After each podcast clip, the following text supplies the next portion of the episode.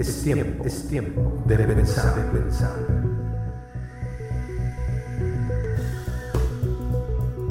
Muchacho, estudio. Vamos, vamos a comenzar esta, esta tarde pues orando como es costumbre porque si Dios nos guía es lo mejor. Si estamos guiados por, por personas, eh, bueno, eh, es bueno guiarnos por personas que siguen al Señor, ¿verdad? el apóstol Pablo decía, sed imitadores de mí como yo lo soy de Cristo. Entonces, qué, qué bonito ejemplo nos da el apóstol Pablo de que sí podemos ser ejemplo cuando somos obedientes al Señor, ¿no? Entonces, pero en la mira debe estar siempre el Señor, que no se nos olvide que el Señor es el, importante y, pues que nuestra vida sea cristocéntrica, ¿no? Que, que Cristo sea el centro de todo. Entonces, vamos a, orar, vamos a darle gracias a Dios por la vida y, y comenzamos. Señor, te damos muchas gracias. Esta, esta tarde ha sido hermosa porque pues todo el día, Señor, todo el día tú nos has mostrado, al, abrir nuestros ojos, tus bendiciones, tu misericordia, y tenemos la oportunidad de, aprender cosas nuevas de ti. Te damos gracias por eso. Eh, pedimos que tu Espíritu Santo esté aquí con nosotros, enseñándonos las cosas que necesitamos aprender y conocer. Y so, estamos abiertos, Señor, a romper con ideas que traíamos del pasado para que tu palabra venga a ser nido en nuestra mente y a cambiar, a transformar nuestros corazones, nuestros pensamientos en obediencia a tu palabra y a tu voz. Te damos gracias porque tú eres un Dios vivo, que estás cercano, que estás siempre atento a tus hijos y eso nos hace sentir privilegiados y, Señor, como eh, es una bendición grande el saber que un Dios tan poderoso, el único que creó el universo, tiene tiempo para cada persona en particular. Y por eso te damos gracias y te alabamos. En el nombre de Jesús. Amén. Hemos estado, eh, bueno, ya tenemos eh, casi un año y seis meses eh, en, esta, en esta operación de, cambio de, nuestra mente, ¿no? De, de aprender la palabra. Eh, aunque hemos tenido algunas pequeñas interrupciones, pero bueno, hemos sido en general perseverantes y quisiera recordarles rápidamente los temas que hemos visto. ¿Verdad? Es bueno hacer una recapitulación de lo que se ha visto y, eso nos ayuda a recordar también preceptos de Dios. Eh, hemos visto, por ejemplo, la creación, estuvimos estudiando algo de la creación, donde vimos eh, cómo Dios creó al mundo, creó al hombre. Eh, tocamos el tema de la necesidad que nosotros tenemos de Dios, ¿no? Cada uno tiene su propia vida, pero tenemos nuestra propia necesidad de reconciliarnos con Dios. Y eso nos ha llevado a analizar que tenemos una relación con Dios en vez de una religión, ¿no? Ese contraste ya entendimos este, en dónde está eh, sustentado, ¿no? También hemos visto que hemos sido llamados, que esto no es algo que, que uno pueda generar, sino que Dios nos ha llamado a cada uno en particular para hacer su obra en nosotros. También ya en la última parte, digamos, el último semestre, este trimestre, hemos visto a Dios el Padre, algunas características de Dios, de, a, Dios el Hijo, en este caso Jesucristo, y Dios el Espíritu Santo, y hablamos específicamente de que el Espíritu Santo pues es una persona, dimos ahí varias, varias ah, características que nos hacen entender que son tres personas diferentes, pero que es un solo Dios y esto es un misterio eh, que solamente Dios puede revelarnos pero sí tenemos ya claro que somos hijos de Dios por adopción, ¿verdad? Fuimos, como dije, fuimos llamados, pero fuimos recibidos en la familia de Dios mediante el arrepentimiento que le mostramos a Dios y la fe que le tenemos a Él. Y también finalmente tocamos un poco del tema, que es con lo que vamos a cerrar hoy, del regreso del Señor, ¿no? Eh, de que Él va a regresar, que su plan es perfecto, pero que Él tiene el plan de regresar, ¿no? No solamente hablamos de la resurrección de Cristo, que Él está vivo, está a la diestra del Padre, sino eh, estuvimos hablando de que Él va a regresar por su iglesia. Y hoy lo vamos a ver en el libro de eh, segunda de Tesalonicenses. Ese libro está eh, ya enfocándose hacia, hacia el Apocalipsis, o sea, ya hacia la parte final del, del, Nuevo Testamento. Es unos libros antes de, del Apocalipsis. Eh, y es segunda de Tesalonicenses, también fue escrito por el apóstol Pablo. Hemos hablado mucho, mucho aquí. Bueno, empezamos, si se recuerdan, con el libro de Lucas. ¿verdad? Un hombre que era eh, discípulo de Cristo y, eh, bueno, que, que, no fue directamente de los doce, pero eh, fue un médico que, que es un historiador, se le considera un historiador por la manera en que escribió cronológicamente la Biblia. Y después, bueno, la, el Evangelio de Juan, de Lucas, perdón. Y después Hemos estado leyendo mucho de, acerca de Pablo y de su conversión también. Hasta ahí, digamos que tenemos un enfoque general de lo que hemos visto todo este año. Y pues ha sido tiempo de mucha bendición. Hoy vamos a leer Segunda de Tesalonicenses capítulo 2, porque este, este es, una, es un ejemplo o es una manifestación de que Dios va a regresar por su iglesia, pero aquí hay un problema, este libro nos presenta un problema. El problema es que va a haber personas que se van a separar de la, de la, de la palabra de Dios y van a dejar a Dios. Eso también está escrito, que es una prevención para nosotros el, el que nos mantengamos. ¿Se acuerdan que vimos en Juan 15, alguna vez que el Señor dijo que permaneciéramos en Él para que Él permanezca en nosotros, ¿se acuerdan?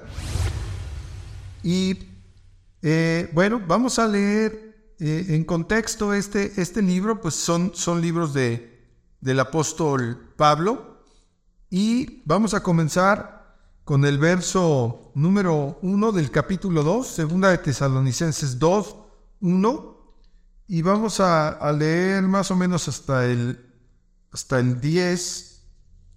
Ah, sí, hasta el 10. Lo voy a leer de corrido como es costumbre y después nos regresamos para ir puntualizando y analizando las cosas, ¿no?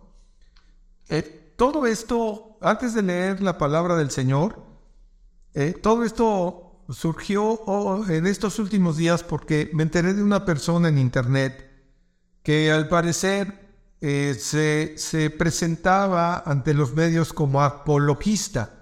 Los apologistas son personas que defienden el Evangelio. Son personas que conocen mucho de las escrituras y pues todos, eh, él mismo lo, lo, decía que era cristiano, ahora resulta que decidió convertirse al catolicismo. Entonces esto es una, esto es una controversia muy fuerte porque hemos visto el catolicismo en sí mismo tiene grandes problemas doctrinales con respecto a la palabra y es difícil pensar que alguien que ya vio la luz de Cristo, pues ahora se regrese nuevamente a la religión popular. Como lo dije alguna vez, esto no se trata de andar compitiendo quién tiene más adeptos, ¿no? X o Z religión. En realidad, lo hemos puntualizado, el Señor quiere hijos obedientes y no tanto adeptos a religiones. Pero se entiende que el mundo está dividido en religiones, porque así eh, lo conocemos.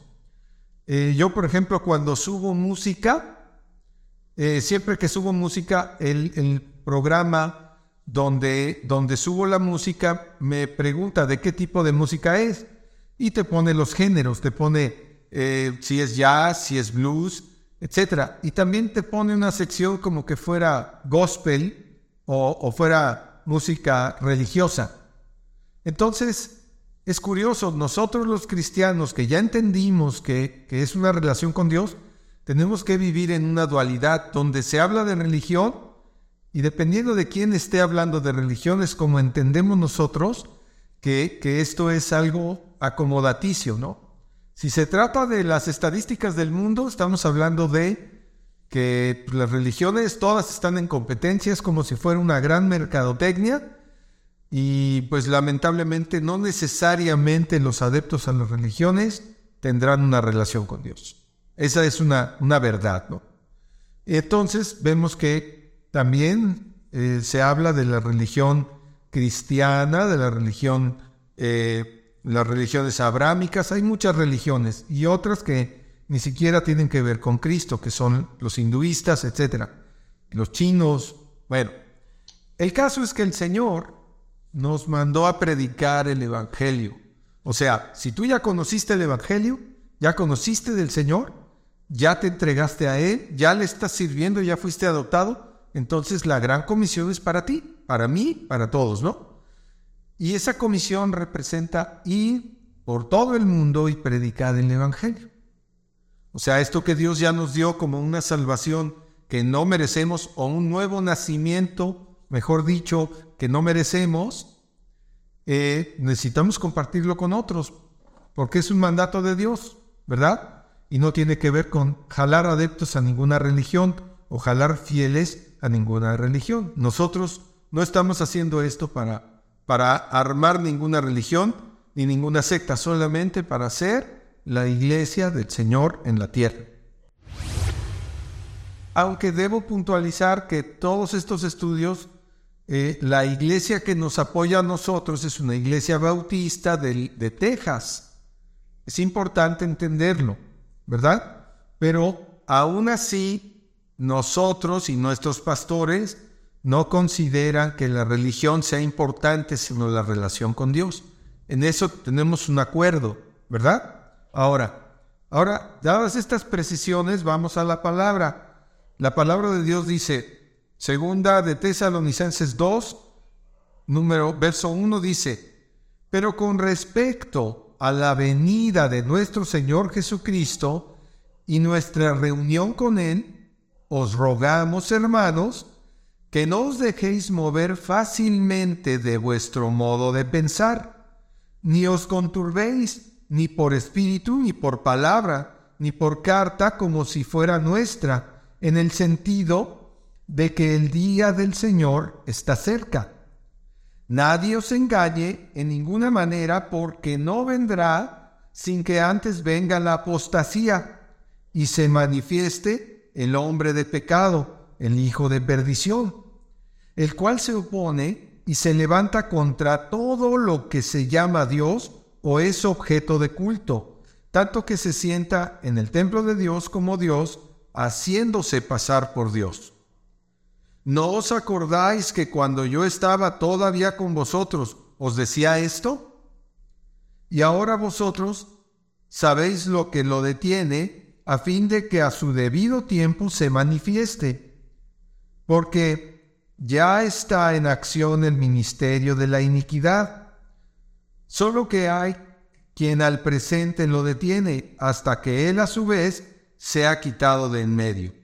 Y entonces se manifestará aquel inicuo a quien el Señor matará con el espíritu de su boca y destruirá con el resplandor de su venida. Inicuo cuyo advenimiento es por obra de Satanás, con gran poder y señales y prodigios mentirosos y con todo engaño de iniquidad para los que se pierden, por cuanto no recibieron el amor de la verdad para ser salvos.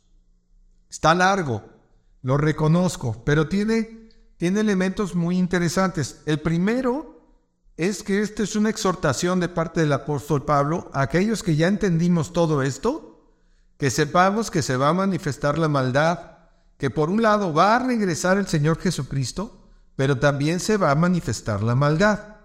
Y entonces, aquí habla de un inicuo, habla de, de alguien que es sucio de pensamientos, eh, mentira, eh, tiene toda clase de, de, atributos de maldad y se va a levantar en contra de lo que es, lo que es la obra de Dios. Eso este, lo, ya lo sabemos, antes incluso de, de haber leído la Biblia, sabemos que existe el bien y que existe el mal, ¿no?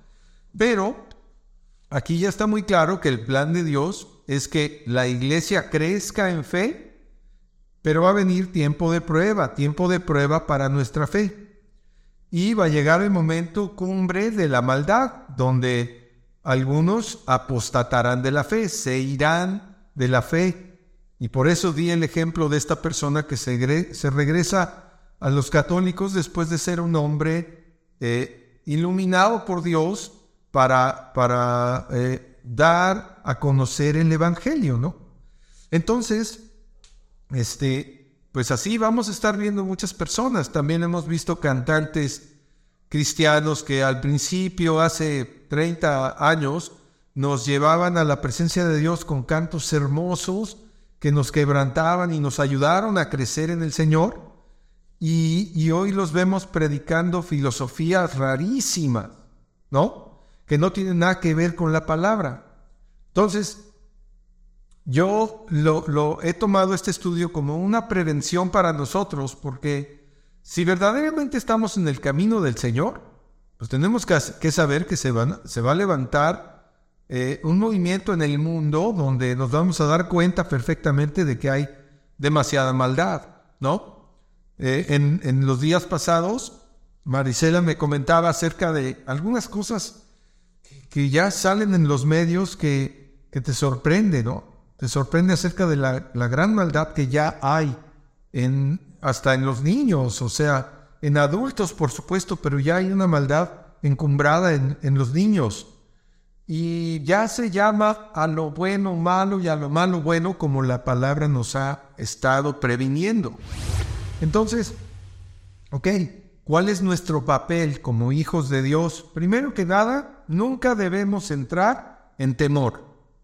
Porque si Dios es con nosotros, ¿quién podría con nosotros? Nuestra alma está preservada en Dios. ¿Verdad? Y hoy gozamos de esa paz. Va a venir la turbulencia y vamos a seguir teniendo la paz del Señor porque Él lo prometió para sus hijos.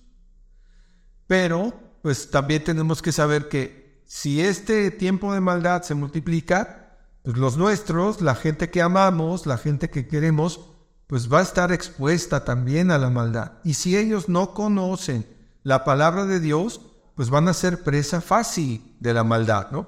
Algunos se van a deprimir, algunos van a entrar en, drogadicción para escapar de, todas las presiones económicas difíciles que pueda llegar a haber, ¿no?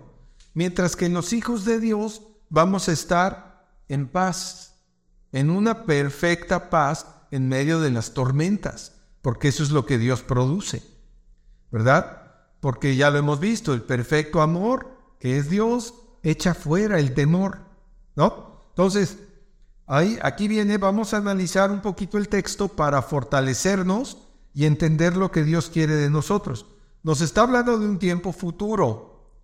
¿eh? Tenemos que entender claramente que cuando dice el verso 1, pero con respecto a la venida de nuestro Señor Jesucristo, nos está hablando de un futuro que es un futuro cierto, pero que no sabemos cuándo va a llegar. ¿Verdad? Así como Dios fue anunciando con sus profetas en el tiempo antiguo que Cristo iba a nacer y nació, así también el Señor anunció que iría a los cielos Mientras eso sucedía, dejaría su Espíritu Santo con los creyentes verdaderos y anunció que regresaría, ¿verdad? Eso es totalmente bíblico. Entonces, aquí el apóstol Pablo le está diciendo a esta iglesia en la ciudad de Tesalónica, ¿verdad? Eh, en Grecia, me parece que está esa ciudad, eh, y dice, dice del regreso o de la venida de nuestro Señor Jesucristo y nuestra reunión con Él. Ahí está puntualizando que al apóstol Pablo le fue revelado que seremos reunidos con Cristo, ¿verdad? Maravilloso. Eso es una promesa que nos debe ser algo hermoso para nosotros. Lo más hermoso es que vamos a poder estar presentes eh, eh, cuando el Señor regrese. Eso es lo que esperamos, ¿verdad? Si morimos antes, bueno, sabemos que vamos a la presencia del Señor. Pero si nos quedamos en el tiempo en el que Él va a regresar, que podría ser muy pronto, de acuerdo a lo que y las cosas como se están dando en el mundo, bueno, pues sería, sería glorioso poder ver el regreso del Señor, ¿no? Dice, verso 2, ahí viene la exhortación, que no os dejéis mover fácilmente de vuestro modo de pensar. ¿Cuál modo de pensar? El nuevo modo de pensar que tenemos en Cristo, porque ya no pensamos como el mundo piensa. Pensamos conforme a la palabra de Dios, ¿verdad? Hemos empezado a adquirir principios de la palabra de Dios que cambiaron nuestra perspectiva y en la medida que nosotros hagamos lo que la Biblia dice, pues vamos a seguir siendo modificados y renovados en los pensamientos eh, con la palabra de verdad. ¿Verdad? Eso es maravilloso también. Dice, entonces, no, no se dejen mover fácilmente de vuestro modo de pensar, ni os conturbéis, o sea, no se espanten, no se, no se turben, ni por espíritu, o sea, no en nuestro espíritu o por espíritus, ni por palabras, ¿sí? Ni por la palabra, ni por carta como si fuera nuestra. O sea, eh, aún si, si hubiera algún escrito de nosotros que, que, que nos quitara, digamos, la, la paz o intentara quitarnos la paz, ni así te muevas de tu manera de pensar, ten al Señor como tu principal motivación en la vida y no te espantes, no, eh, no te dejes amedrentar por estas cosas, ¿no? Dice, en el sentido de que el día del Señor está cerca. Esto lo escribió hace dos mil años y ya veían ellos como que el, regreso del Señor está cerca. Han pasado dos mil años y eso también le ha dado a algunas personas, eh, pues la, a lo mejor la, la palabra o, la justificación de decir, no, pues se ha tardado dos mil años, se puede tardar otros dos mil. Porque como para el Señor un día es como mil años y mil años como un día, o sea, es, es, es difícil saberlo. Y él mismo lo dijo, que no sabremos el tiempo de su venida. ¿Por qué? Porque Él quiere que estemos permanentemente en comunión con Él. Permanentemente sometidos a su presencia, a su amor y gozando del privilegio de ser sus hijos en esta tierra que está bien caótica, ¿no? Y todavía no llega, o sea, esto es principio de lo que puede llegar a pasar. Ahora, verso 3, nos está diciendo otra vez, ahí es clarísimo, nadie te engañe en ninguna manera. Entonces, esto nos tiene que llevar a a, voltear a ver los ojos, perdón, voltear nuestros ojos para ver de continuo la palabra de Dios. Porque ahí está la verdad. Si alguien quiere cambiar nuestra perspectiva, pero nosotros estamos orando, leyendo la palabra, estudiándola, etcétera, pues va a ser muy difícil que alguien te cambie lo que ya viste como cierto en la palabra, porque ya el Señor te ha ido comprobando, nos ha ido comprobando cómo su palabra se va cumpliendo y cómo ah, su palabra tiene la capacidad de cortarnos como espada de dos filos, de desnudar nuestro corazón, mostrarnos quiénes somos y mostrarnos quién es Él. Entonces, ahí está la exhortación. Pase lo que pase, pase lo que pase, nadie te engañe en ninguna manera, porque no vendrá el Señor, ahí se refiere al Señor, no vendrá sin que antes venga la apostasía, ¿verdad? Ahí está hablando de apostasía ya como un concepto que es dejar a Dios, ¿verdad?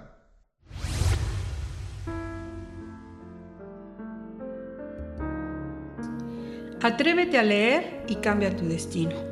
La Biblia es la voz de tu Creador y tiene todo el poder de su Espíritu para que tengas vida abundante.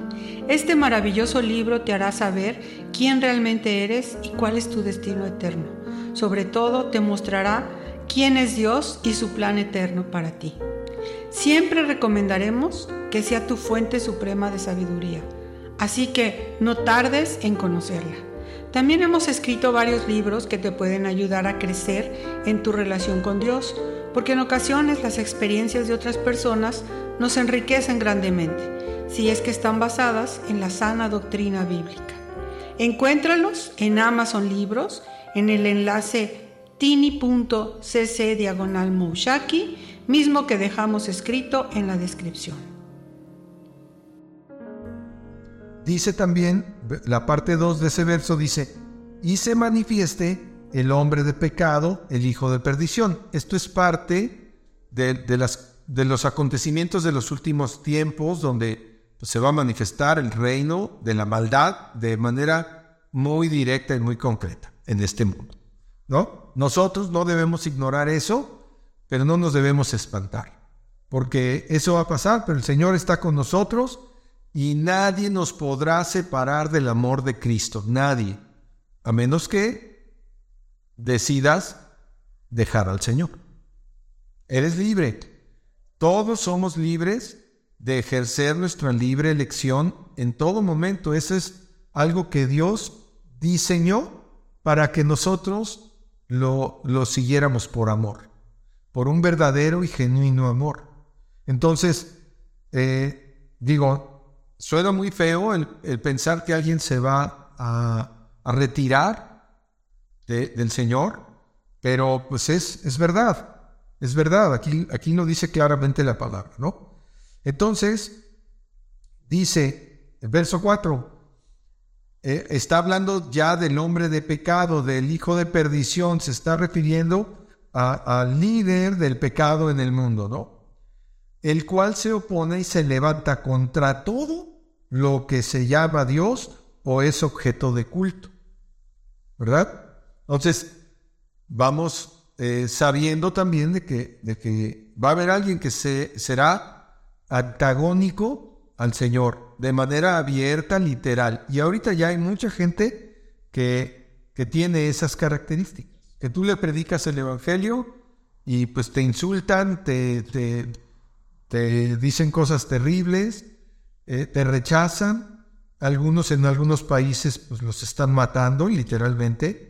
Y no, no es para que tengamos miedo, ya lo dije, pero es que no podemos ocultar de que al mismo Señor Jesucristo lo mataron por, por, por ser el Hijo de Dios. Entonces nosotros que somos eh, simples personas, criaturas del Señor, y ahora sus hijos, pues si predicamos el Evangelio, tenemos ese riesgo. Ahora, nosotros tenemos siempre que valorar, bueno, ok, hay un riesgo, pero por el otro está la plenitud del ser, la plenitud de la vida, que es Cristo Jesús en nosotros. Entonces, pues sí, el Evangelio es para valientes, es para valientes. Definitivamente, Dios nos llamó, nos concedió el arrepentimiento, pero también hay un factor en nosotros que es que tengamos la valentía y el compromiso de seguir con Él. Y eso es algo que cada quien tiene que expresar, ¿no? Entonces, dice eh, ya refiriéndose a esta persona inicua que es sucia, mala, etcétera, está hablando de que en el verso 4, parte B, dice, tanto que se sienta en el templo de Dios como Dios haciéndose pasar con, como, eh, por Dios, haciéndose pasar por Dios. Entonces, eh, esto es un hecho futuro, no ha sucedido todavía, pero pues todo el mundo sabe y conoce que hay o va a haber un anticristo, ¿no? Eh, también la Biblia define anticristo como todo aquel que hable en contra de Cristo o que se oponga a Cristo. Entonces, si la tía Chonita nos dijo, ay, ya te convertiste en un, en aleluya y, y etcétera, podrías pensar que si está diciendo cosas en contra de Dios, pues es es una manifestación del anticristo, ¿no? Pero viene uno que es el verdadero anticristo, o sea, es alguien que, que, va a tomar ese rol en la historia, ¿verdad? Y bueno, esperemos eh, que el Señor nos, nos guarde con, con ese celo que tiene Él, ese amor que tiene Él, para que nuestras almas siempre estén en paz, en, en completa paz. Ahora, verso 5. No os acordáis que cuando yo estaba todavía con vosotros os decía esto. O sea, Pablo está refiriéndose a que cuando él fue a Tesalónica por primera vez en los viajes misioneros, él hablaba de esto. O sea, esto no es no era una doctrina nueva, esto ya lo enseñaba él desde el principio, ¿verdad? Y ahora se los está recordando mediante una carta. Y esa carta llega a nosotros y es como si fuéramos miembros de esa iglesia, nos está recordando a nosotros que vienen esos tiempos difíciles, pero que confiemos, estamos con el Señor, estamos en el equipo ganador, si lo quieres ver eh, desde una manera deportiva, el Señor es con nosotros y Él pelea la batalla por nosotros. Ahora, dice verso 6, ahora vosotros sabéis lo que lo detiene a fin de que a su debido tiempo se manifieste. O sea, aquí está hablando, por supuesto, de, del anticristo, que, eh, Dios está deteniendo eso de alguna manera, pero en su debido tiempo, cuando se cumple el tiempo de Dios, se va a manifestar. Y por supuesto que también está hablando del Señor Jesucristo, que cuando sea el tiempo correcto para su venida, para su segunda venida, él va a venir por su iglesia, ¿verdad? Entonces, es, esta palabra pues es fuerte, es fuerte, porque nos habla de cosas difíciles, pero nos da esperanza en el, en el fondo. Dice, porque ya está en acción, es el verso 7, porque ya está en acción el misterio, misterio de la iniquidad, o sea, la maldad. Ya está en acción, ya lo vemos. Si tú abres el periódico de 1900 o de 1700 y tantos, había noticias terribles. En 1800 también, en 1900 pues, se iban acrecentando las maldades. Hoy, 2022, la maldad está llegando a niveles terribles, ¿no? Eh, en todos los sentidos y en todos los aspectos de la vida. Pero Dios sigue siendo el mismo de ayer, de hoy y por los siglos. Es nuestro Dios poderoso, el Todopoderoso, el que creó el universo y el que viene por su iglesia. Entonces, eh, ya está en, en, operación este misterio de la iniquidad, solo que hay quien al presente lo detiene hasta que él a su vez sea quitado de en medio. ¿Verdad? Entonces, verso 8 vuelve de nuevo a, reafirmar el tema de que se va a manifestar aquel inicuo a quien el Señor matará con el espíritu de su boca. O sea, ya está determinado qué va a pasar con ese que se va a levantar en contra. Ahora, ese que se le va a levantar en contra de Dios y se va a sentar en el templo de Dios haciéndose pasar por Dios, ya hay personas que están poniendo eh, eh, en las redes sociales, ¿Será este el anticristo? ¿Será el otro? Eh, ya hay especulación al respecto porque pues hay algunas personas que operan en el mundo y que de alguna manera pues, parece que a veces eh, quieren usurpar el lugar de Dios, ¿verdad? Pero esto todavía no es un, hecho consumado, está, o sea, va a haber muchas manifestaciones, como lo dijo el Señor, va a haber falsos cristos, falsos profetas, etcétera, ¿no? Entonces, ¿qué es lo que nos dice el Señor a través de todo esto? Estén alertas. Estén alertas, confíen en mí al 100% porque yo soy su Dios, pero estén alertas. Manténganse en oración, busquen mi presencia, busquen mi palabra. De, ahí eh, dice el verso 9, el inicuo cuyo advenimiento es por obra de Satanás, ya, ya lo habíamos comentado y con gran poder y señales y prodigios mentirosos. O sea, va a venir haciendo también hasta milagros raros, ¿no? Sobrenaturales. Pero, como ya lo vimos, el, único hacedor de maravillas es Dios. Todo lo demás que el, que el enemigo haga para engañar, porque además lo va a hacer para engañar a muchos, ¿no? Entonces, este, nos damos cuenta de que Los milagros no salvan a nadie.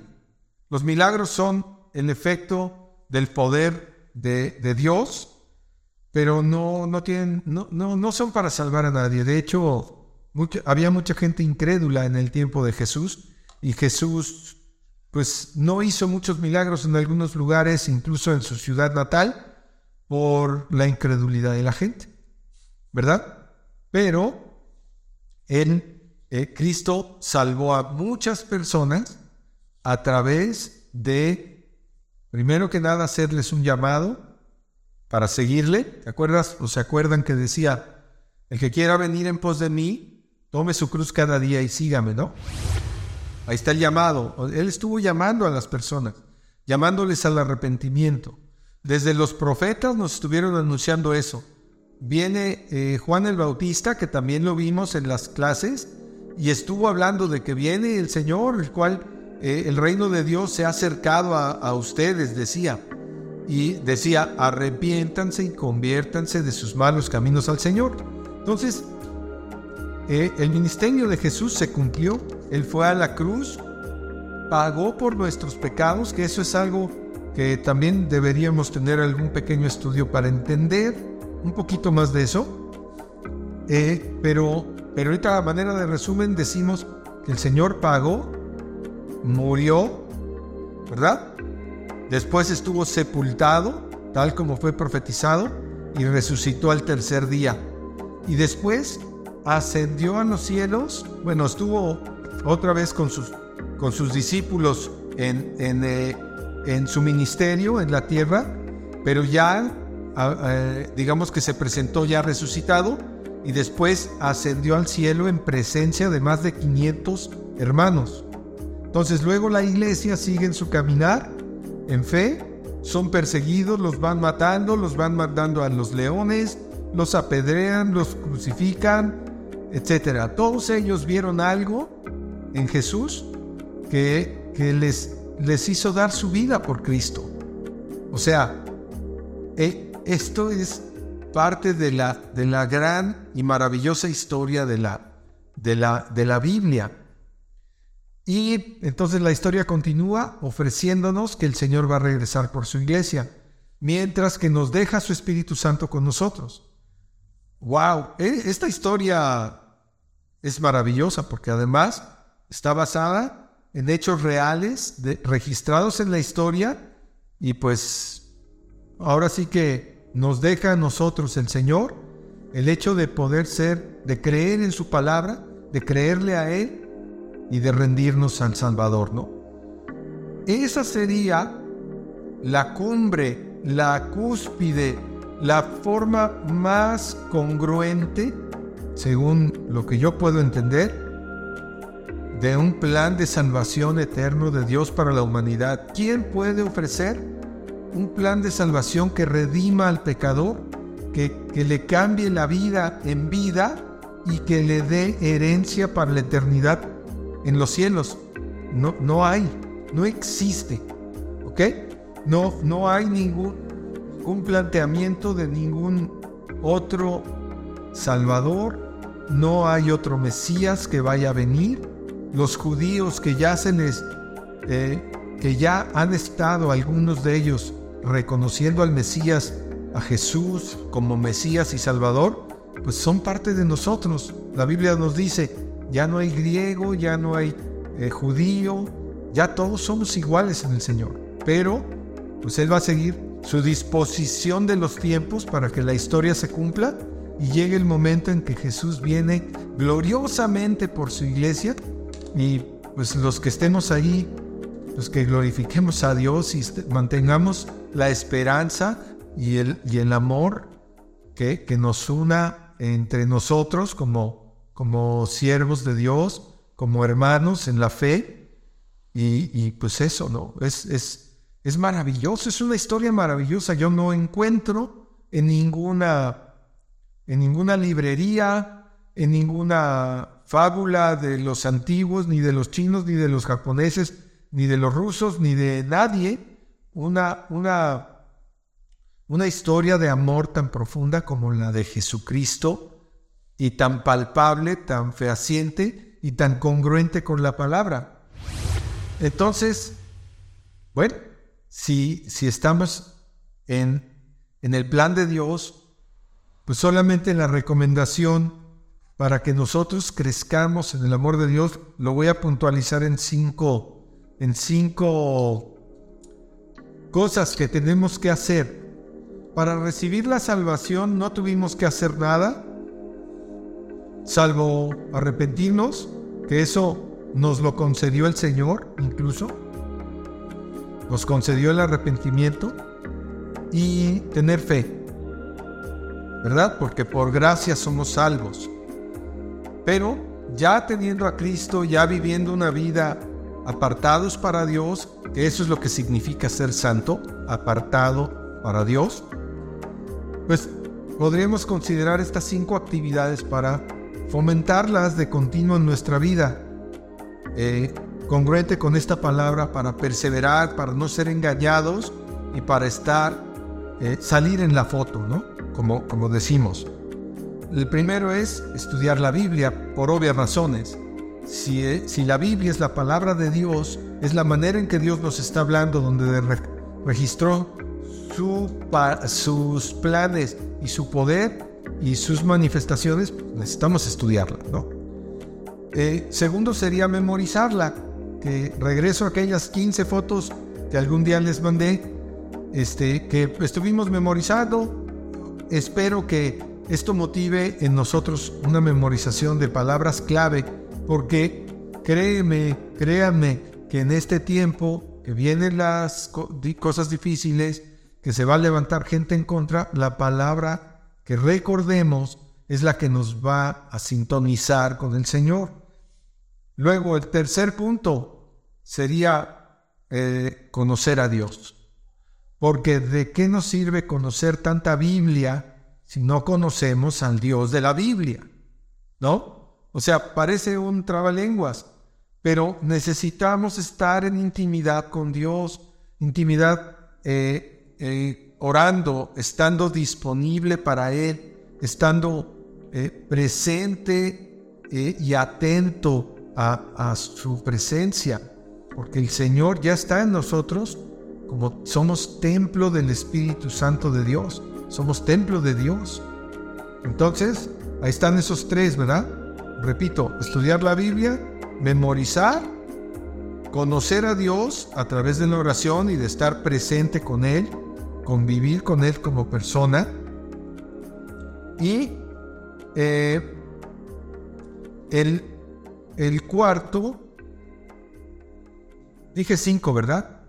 Son cuatro, son cuatro, porque hablé de conocer a Dios a través de la oración y de estar disponible con Él.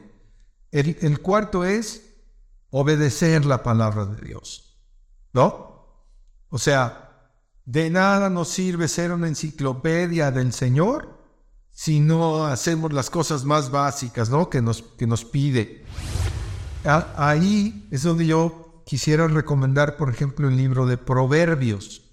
Para una lectura bíblica eh, continua, bueno, hay que leer toda la Biblia, pero hay un, hay un libro que se llama Proverbios que tiene 31 capítulos. Y pues como el mes tiene 31 días, podría ser una buena idea tomar un capítulo de proverbios por día, ¿no? Y está lleno de consejos, que si no prestes dinero de tal manera, que si no pidas interés al prestar dinero, que no salgas por fiador de un extraño, eh, conceptos y eh, ah, consejos de parte de Dios para nuestra vida cotidiana. Ahí están en los proverbios que no te metas con la mujer extraña, que no te metas con la mujer de, de, tu prójimo, ¿no? Que, que, que, no mientas, que el que... Son de los que me acuerdo ahorita, ¿eh? Que el que cava el foso caerá en él. Cuando alguien está haciendo un complot para, para darle en la torre a alguien, pues él mismo, si está cavando un foso, va a caer en su propio foso.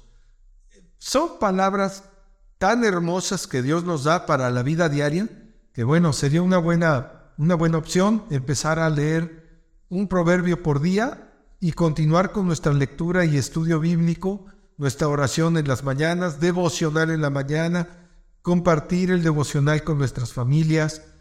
Eso sería lo mejor.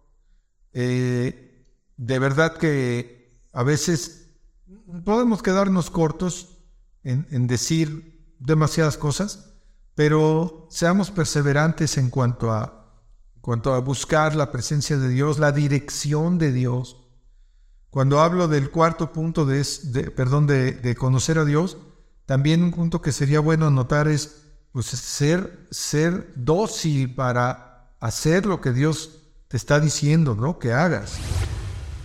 Eh, creo que con eso terminaríamos. Voy a resumir esos cuatro puntos. Estudiar la Biblia, memorizarla, conocer a Dios a través de la oración, de estar disponible y de ser dócil. Y cuarto, obedecer la palabra de Dios. ¿Sí? Esos serían eh, los, los cuatro las cuatro actividades que nos pueden ayudar a mantenernos permaneciendo en el Señor como Él lo pide, ¿no? Entonces, eh, me gustaría que oráramos para cerrar y después abrimos alguna pequeña, eh, algún pequeño espacio para preguntas y respuestas, comentarios, testimonio o algo, ¿sale? Señor, muchas gracias por lo que nos has dicho a veces, Padre, no podemos dimensionar los tiempos como tú los tienes ya planeados, como tú tienes ya formado el hecho de que Cristo va a regresar por la iglesia y después viene un tiempo glorioso. Eh, padre, no, no podemos dimensionar estas cosas en totalidad, pero lo que nos has dicho hoy lo tomamos con el corazón abierto, sabiendo que tú estás con nosotros y nos das tu total seguridad venga lo que venga, pase lo que pase, Señor. En cualquier circunstancia podemos confiar en tu palabra preciosa, de que si, si tú estás con nosotros, ¿quién contra nosotros, Señor? Queremos someternos a tu voluntad y ser, serte de utilidad en esta tierra, eh, entender que somos mensajeros de tu amor, que somos gente que ha sido transformada de, de una vana manera de vivir y ahora vivimos para servirte a ti, vivimos para honrarte, vivimos para tener ese privilegio de la comunión contigo y sin necesidad de ninguna religión, de ningún rito, solamente Señor, estando presentes delante de ti, hablándote de manera directa y personal, como tú lo has permitido, que es algo que nos maravilla y que queremos estar haciendo de continuo de ahora en adelante. En el nombre de Jesús, te damos gracias, te alabamos, te glorificamos y nos rendimos a ti, Señor. En el nombre de Cristo nuestro Señor. Amén.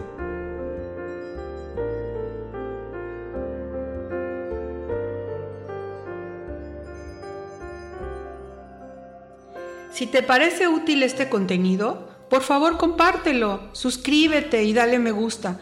Con esto ayudarás a más personas a ser transformadas por medio de la renovación de su entendimiento. Recuerda que tú puedes ayudar a salvar una vida, porque ahora sabes y crees que solo Cristo salva. Muchas gracias. Bien amigos, eso fue todo por hoy desde Cancún, Mushaki. Hasta pronto.